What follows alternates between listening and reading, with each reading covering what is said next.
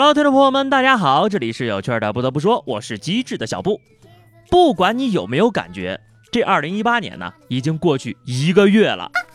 今天呢，好多人都已经觉悟了，宣布将在二零一九年继续努力。现在宣布放弃，剩下的十一个月怎么过？当然是佛系的过喽。不过啊，你们过了一个月才知道要放弃这一年了。任大胖啊，在二零一八年的第二天就已经积极准备着，二零一九年再努力。主要是这寒冷的天气啊，压根儿就不想工作，只想吃喝睡。但是转念一想啊，哎，好像无论什么天气都是只想吃喝睡。哎，是我错怪寒冷了。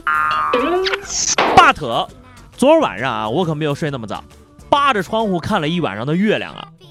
昨天晚上，天空上演了一场罕见的超级蓝色血月的奇观，中国乃至亚洲、大洋洲和北美洲等地呢都可以观赏到。一年之中呢，平均会发生四到六次超级月亮。但是昨晚的超级月亮独特之处在于，它将还伴随着月全食。专家说了，这可是一百五十二年一遇的奇观呐！哼，一百五十二年有什么好稀奇的？你就现在这年头啊！谁还没经历过一百年一遇的大雨、两百年一遇的大雪、五百年一遇的台风？首先呢，它是一次超级月亮；其次呢，它是一次血月；另外一方面呢，那昨天晚上的月亮呢，还是一次蓝月啊！什么叫蓝月？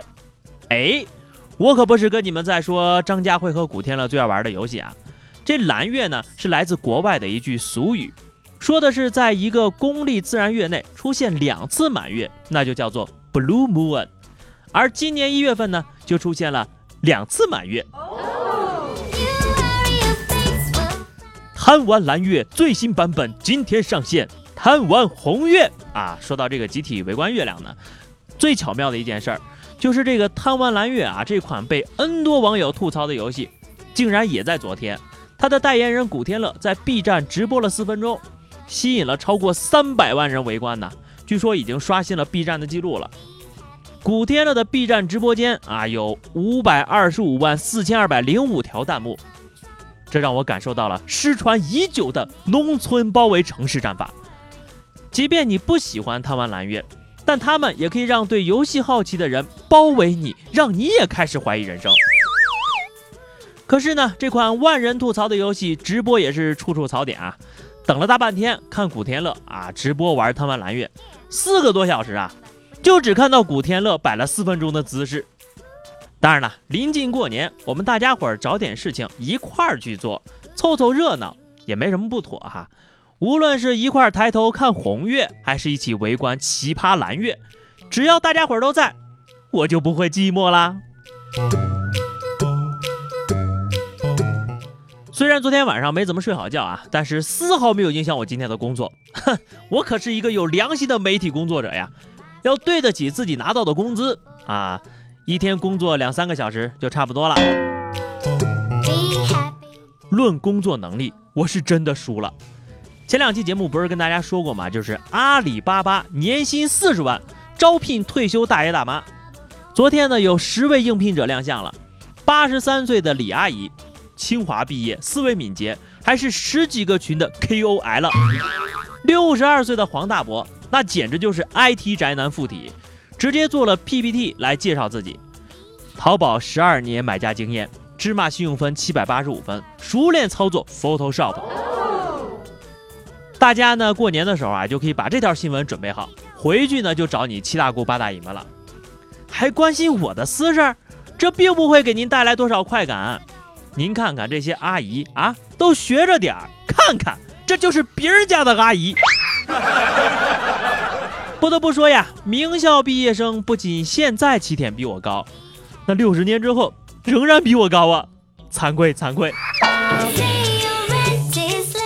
再看看别人家的孩子啊，这条消息的就别给你家人看了啊。二十八号，全球游戏创作节成都赛区。九岁的小雨和另外一位初一的学生共同开发出了一款电脑小游戏。小雨他爹也是一位资深游戏设计师，他他表示，儿子三岁的时候就加入了少年宫的机器人课程，五岁开始学编程。不过呢，这款游戏还有较大的进步空间。在十六岁的 CEO 拿着几十万上百万的投资和奖金的时候，我们这些大人还在拿着基本工资，打着九岁小学生用三天时间开发出来的游戏，过着十年如一日的生活。唉，连九岁的小孩都比我优秀了，痛定思痛呀！我也为自己制定了一个出人头地的 plan 啊，现在已经完成了开头，就是完成了个屁啊，因为懒。单身的朋友们注意了啊！国家可能真的要发媳妇儿了，先实施了第一步，结婚要送钱了。最近呢，山西省公布了实施婚姻消费补贴，婚姻基金呢面向领证一年内的新人，包括婚纱摄影、婚房装修等等，补贴标准为黄金三块钱一克，汽车消费五百块钱一辆，其他消费项目呢按平均消费额的百分之五予以补贴。大胖看到这儿呀，心里很激动。三块钱也想骗我结婚呐？我缺的是你补的那几百块钱吗？我缺的可是房、车还有对象啊！所以呢，还是等到黄金一克只卖三块钱的时候，你再考虑结婚吧。我觉得啊，应该再出一个配套的，离婚收回所有结婚补贴的方案，这样啊，肯定能降低离婚率。催婚之余呢，还有一些狗粮要吃。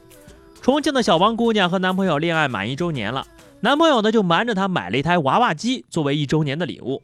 姑娘就说自己平时就喜欢抓娃娃，看到男朋友正在为她装娃娃机，都有点不敢相信。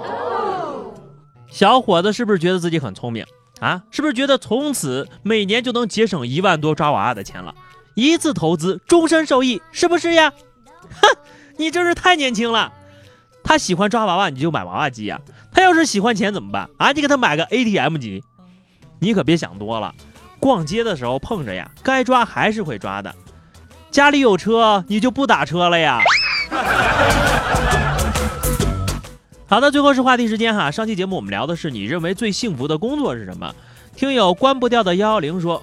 最幸福的工作呀，大概说的就是旅行蛤蟆了啊！住在舒适的环境里，院子里呢会自己长出钱来，每天吃吃饭、看看书、写写画画，偶尔来一场说走就走的旅行，还能自由的在旅游和交友，真的蛮幸福的。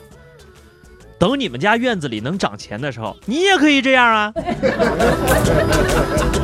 听友于青青说哈，说这个圣诞老人最幸福了，一年只上一次班，还可以私吞礼物呢。你还不知道圣诞老人是你爹扮的呀？听友不知道起啥名不起了，他说呢，电竞职业选手，一年三百六十五天，天天打游戏，打出来个第一，每人好几万呢。哎，你只是看到了人家拿奖金的那一瞬间，你却没有看到人家打直播的时候，那钱赚的刷刷的。好的，咱们本期的话题哈，说一说你最大的弱点是什么啊？欢迎大家在评论区留言，或者关注微信公众号 DJ 小布，加入 QQ 群二零六五三二七九二零六五三二七九，发私信给我。下期不得不说，我们不见不散吧，拜拜。